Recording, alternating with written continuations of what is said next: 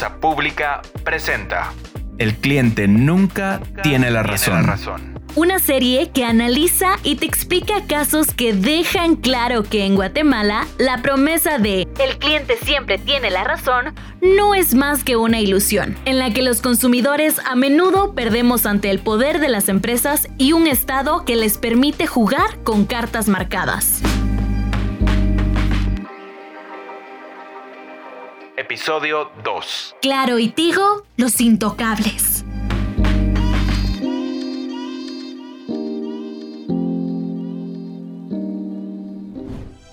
Con claro todo el verano. José, recárgate, recárgate un pause de listaco, porque tengo claro, quit por pelotazo. En Tigo sabemos que cuando te conectas a internet, tu artista.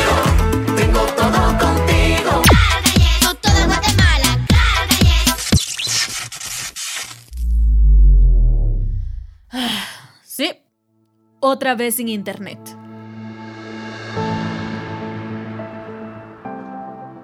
En este episodio del podcast de Plaza Pública te hablaremos sobre el duopolio que tienen Tigo y Claro en Guatemala y cómo su mal servicio y atención al cliente ha impactado a miles de usuarios. Además, sabrás por qué estas empresas son intocables cuando se trata de protección al consumidor. En Guatemala solo existen dos empresas de telefonía e internet, Claro y Tigo. No hay más. No tenés chance de cambiarte si ya no soportás el mal servicio, si de repente te subieron el precio o si simplemente querés probar un servicio nuevo. Y el problema que solo sean dos es que cuando falla la señal o te dejan sin servicio, ponen a Guatemala de cabeza.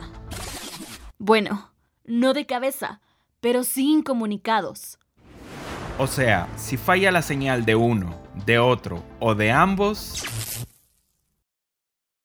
Ajá, no podrías ni siquiera estar escuchando este podcast.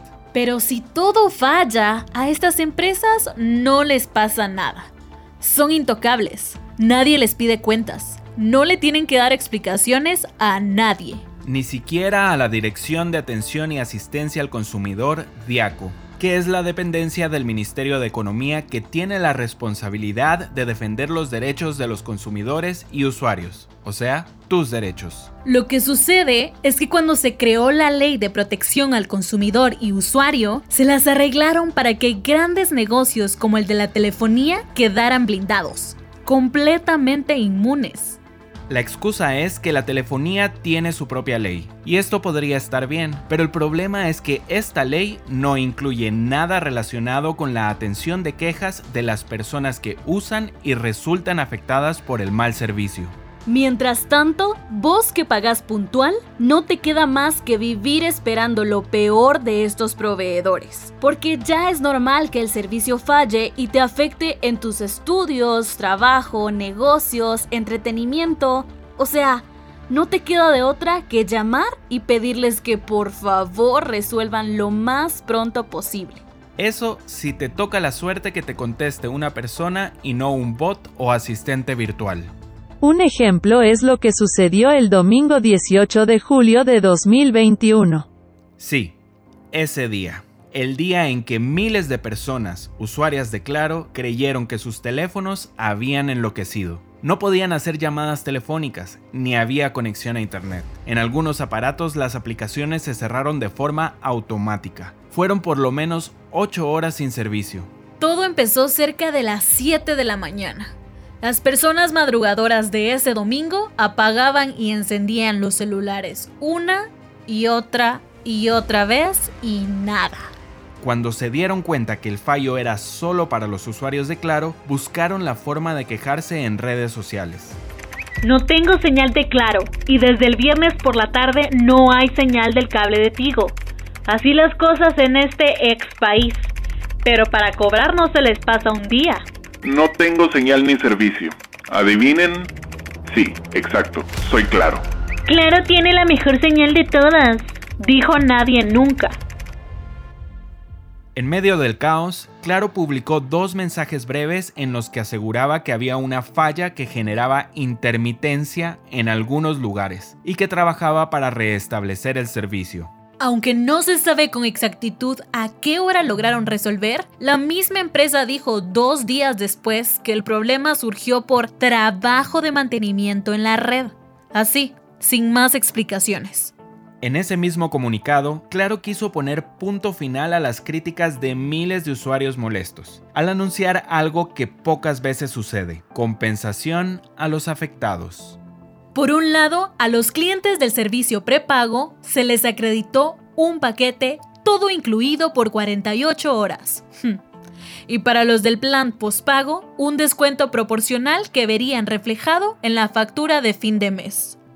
El asunto habría quedado ahí de no ser porque el jueves 26 de agosto, claro que yes, volvió a ocurrir otra falla en el servicio. A estas alturas nadie sabe qué ocurrió con exactitud, cuántos fueron los afectados, ni el verdadero impacto de dejar a las personas incomunicadas por algunas horas. Yo dependo mucho del teléfono celular para poder eh, estar llamando a, los colaboradores, darle seguimiento en, este, en esta eh, época que tenemos pandemia, ¿cierto? Tengo muchos pacientes que han estado positivos para coronavirus a los que les doy seguimiento cada 24 horas para ver la evolución de, sus signos, de sus síntomas, modificar tratamiento, agregar eh, medicamentos, quitar medicamentos. Él es Jairum Vázquez, médico y cirujano de 30 años de edad que trabaja en salud ocupacional para una empresa internacional que exporta café. Sus consultas son todas por teléfono. La mañana del jueves 26 de agosto, cuando revisó su teléfono, notó que no podía hacer llamadas ni usar internet. Yo eh, intenté hacer dos o tres llamadas esa mañana y el teléfono no me conectaba. Me decía que mi teléfono estaba fuera de la conexión de red o algún mensaje muy parecido a ese. A las 7 de la mañana, cuando entró al trabajo, usó la señal de Wi-Fi para ingresar a Twitter y averiguar qué sucedía. Los comentarios que encontró confirmaron su sospecha. Entonces en Twitter toda la gente estaba haciendo una revolución, ¿verdad? Eh, eh, escribiéndole a Claro de qué había pasado y pues Claro jamás contesta los mensajes en Twitter, jamás nos da una razón, solo, solo publican de que están trabajando en la situación, pero nunca te dicen qué pasó exactamente, ni cuánto va a tardar, ni otra solución. Claro tiene el segundo lugar de la empresa telefónica con más usuarios de telefonía móvil en el país, pero es la principal en telefonía fija, y este servicio tampoco funcionaba. Esa mañana, Jairum dejó de atender por lo menos seis consultas, entre ellas la de un paciente en Huehuetenango al que le tenía un seguimiento especial por sospecha de ser positivo de coronavirus. Exactamente ese día que, que no tuvimos señal por claro, yo tenía que comunicarme con él, ¿verdad? porque él tenía que hacerse una prueba de PCR para confirmar, ¿verdad?, de que si realmente em, era coronavirus, porque había tenido muchos síntomas muy, muy, muy escasos, muy escuetos. Hiram no pudo comunicarse con el paciente y cuando por fin logró comunicación, se enteró que estaba hospitalizado, positivo con COVID-19. Y la esposa nos contaba que estaba hospitalizado, que que había tenido necesidad de, poder tener eh, oxígeno, ¿verdad? Por medio de cálula binasal de alto flujo, porque eh, los pulmones habían empezado a, a, eh, tener hipoxia o de, desoxigenarse. La hipoxia es la ausencia de oxígeno en el cuerpo y es letal porque puede conducir a una insuficiencia respiratoria aguda con daño a los pulmones y a otros órganos del cuerpo. El paciente está a salvo, pero el doctor Vázquez dice que si esta falla telefónica no hubiera ocurrido, habría podido asistir de mejor forma al paciente y a su familia. En cuestión de cinco minutos hubiésemos estabilizado bien al paciente con la atención que él ya tenía en su casa. Con algún medicamento eh, lo hubiéramos controlado, por ejemplo, hubiéramos empezado a, a colocarle pulso de salbutamol, ¿verdad? Por medio de inhalaciones estabilizarlo, poder saber y hacerle su nota de traslado para que lo atendieran mucho más rápido en la emergencia, ¿verdad?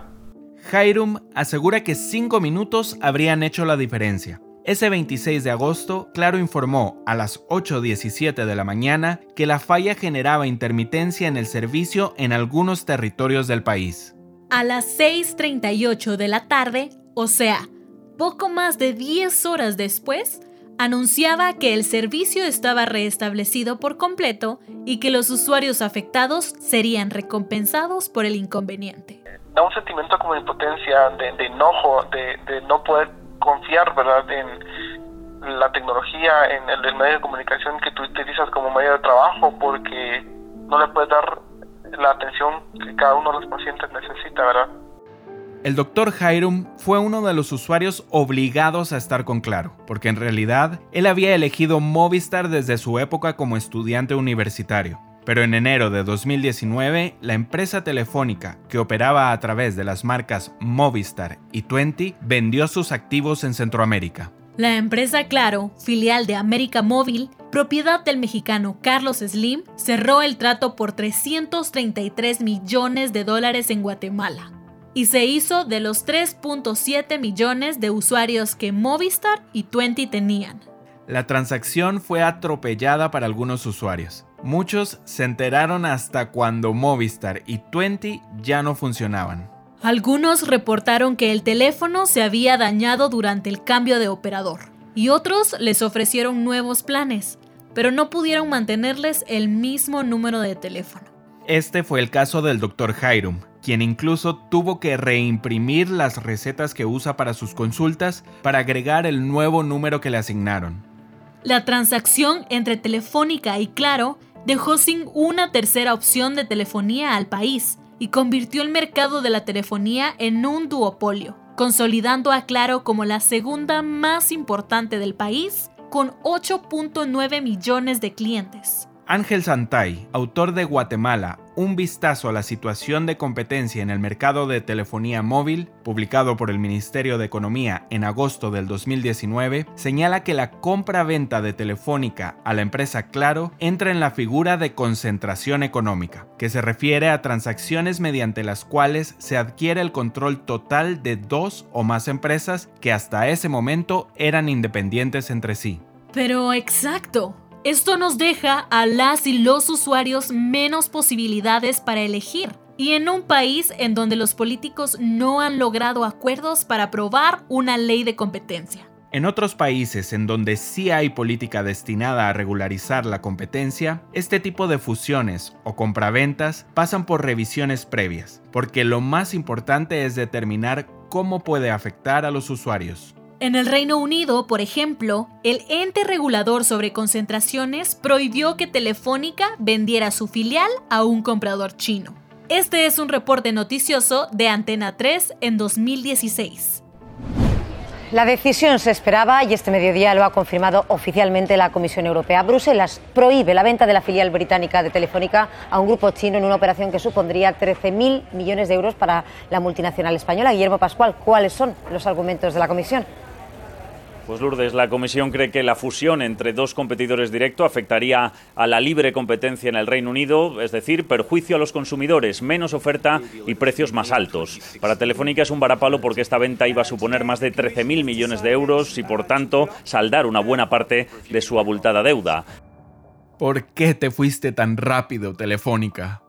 En Guatemala, el único instrumento legal que existe para revisar este tipo de transacciones es el Código de Comercio, que tiene un capítulo destinado a la fusión y transformación de las sociedades, pero que se limita a la verificación de aspectos administrativos. Ángel Santay dice en su estudio que la operación de concentración económica entre Claro y Telefónica permite que la estructura del mercado esté más concentrada, es decir, reduce el número de empresas.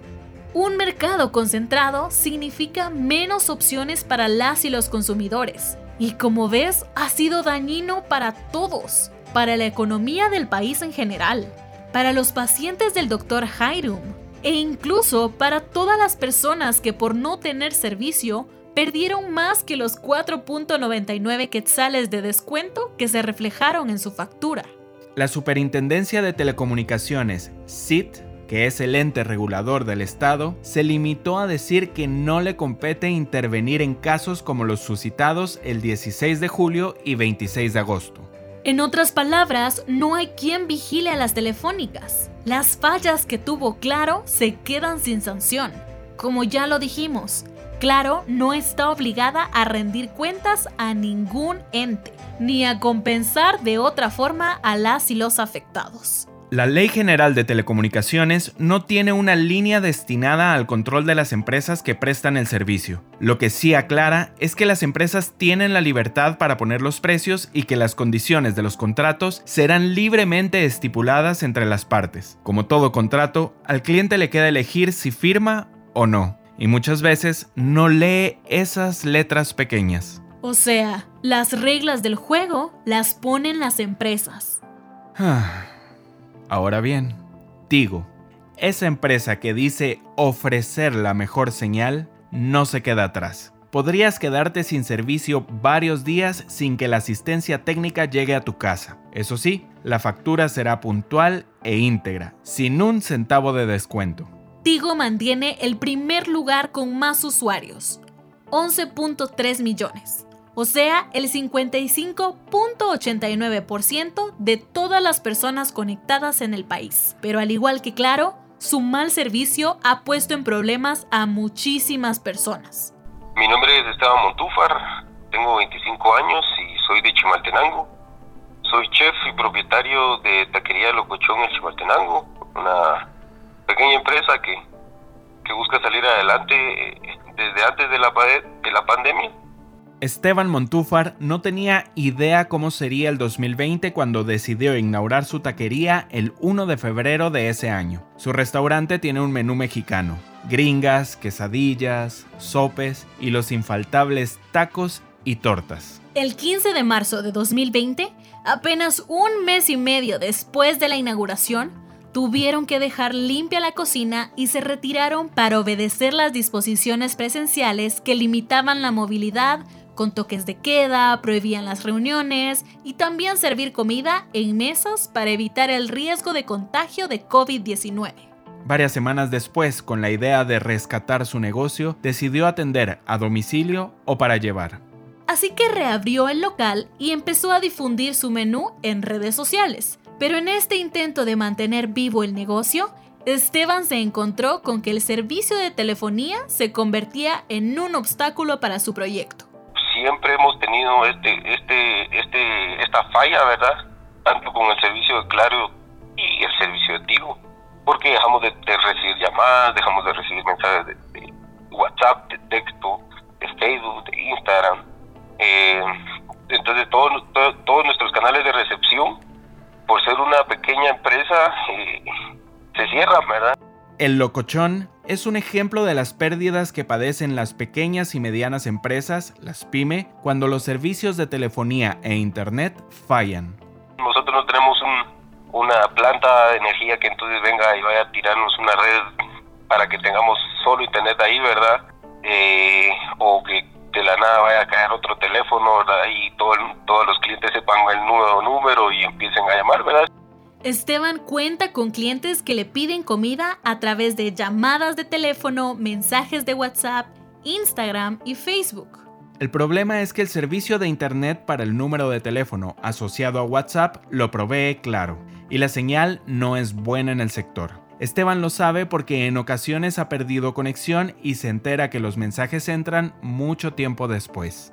Debido a que en el país el número de teléfono le pertenece a la telefónica y no a la persona, es decir, no puedes cambiarte de una empresa a la otra sin perder tu número, a Esteban no le quedó más opción que mantener su plan postpago con Claro y buscar a Tigo para contratar un plan de internet residencial de 10 megas para su restaurante. Esto implicó una inversión adicional que según él le aseguraría un buen Wi-Fi para conectar el teléfono con WhatsApp y recibir pedidos por otras redes sociales. Pero poco tiempo tuvo que pasar para notar que Tigo tampoco es infalible.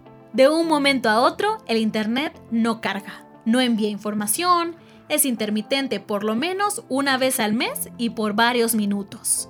Esteban afirma que estas fallas pequeñitas pueden llegar a significar mucho dinero para un negocio en crecimiento. Pierdo futuras posibles ventas. ¿Por qué? Porque entonces el cliente se siente decepcionado y dice, no, ahí nunca me contestaron. Y nosotros luego recibimos los mensajes, ¿verdad? Ya que se restablece el servicio y llamada perdida por aquí, mensaje por acá, otro mensaje por acá y obviamente hay, personas que lo entienden porque obviamente también entienden que, está fallando. pero otras personas no lo entienden, ¿verdad? Y, y es donde ahí nosotros perdemos esos clientes, ¿verdad? Porque entonces lo más fácil, por así decirlo, que bueno, le iba a comprar, como usted dice, a este pequeño emprendimiento, vamos, llamemos a la pizza, vamos a comprar una pizza ahí de una vez, ya. ¿Para qué nos hacemos bolas? Y entonces obviamente el mercado sigue funcionando como siempre, ¿verdad? Pero al final nosotros seguimos siendo los más eh, desestabilizados, por así decirlo, por fallas que están fuera de nuestro alcance y no hay ninguna compensación real eh, por la pérdida, literalmente. Además, si necesitas atención o soporte, Tigo ya no tiene un call center para atender los reclamos de los clientes, sino un asistente virtual vía WhatsApp. Tigo es la marca de comunicaciones celulares, una sociedad anónima que se instaló en Guatemala desde 1990 y provee servicios de telefonía celular y fija, televisión e internet. Pertenece a Millicom, una firma luxemburguesa de comunicación y medios que en Guatemala ofrece servicios empresariales a través de Tigo Business, transacciones financieras por medio de Tigo Money y posee un canal de televisión llamado Tigo Sports. Pero además de su mal servicio y el poco respeto a sus clientes, tanto Claro como Tigo también se han visto envueltos en casos de corrupción. Ambas empresas por financiamiento ilícito al Partido Patriota en 2011. Y Tigo en el caso de Asisclo Valladares, su ex director de Asuntos Corporativos que está involucrado en un caso de soborno a diputados en 2014 para que aprobaran una ley que beneficiaba a la empresa. Al final, los únicos que pueden poner un alto a los abusos de estas empresas telefónicas son los diputados. El Congreso puede reformar la ley del consumidor y usuario para quitarle las restricciones a la Dirección de Atención y Asistencia al Consumidor, DIACO. El partido Semilla es el único que hasta ahora ha propuesto una reforma en este sentido. Si esta reforma procediera, la DIACO podría sancionar a Claro y a Tigo con multas millonarias por los abusos graves en contra de los consumidores. ¿Te imaginas eso? Ah, se vale soñar. Pero para que esto sea una realidad, al menos 81 diputados tendrían que votar a favor de la propuesta de ley. Mientras, no queda más que ver cómo la DIACO y la Superintendencia de Telecomunicaciones te ghostean porque no pueden atender tus quejas. Lo que queda es ir a tribunales. Pero, ¿quién tiene el tiempo, el dinero y las ganas de hacer esto? Personas como Esteban o como Jairum, no. Claro y Tigo, las empresas intocables no atendieron los pedidos de entrevista. Le escribimos a sus directivos, los llamamos, les escribimos a sus redes sociales y nada. También nos ghostearon.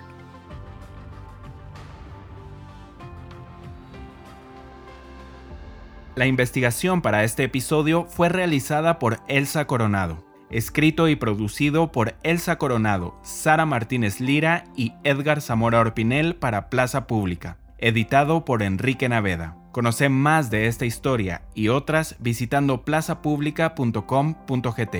Hasta la próxima.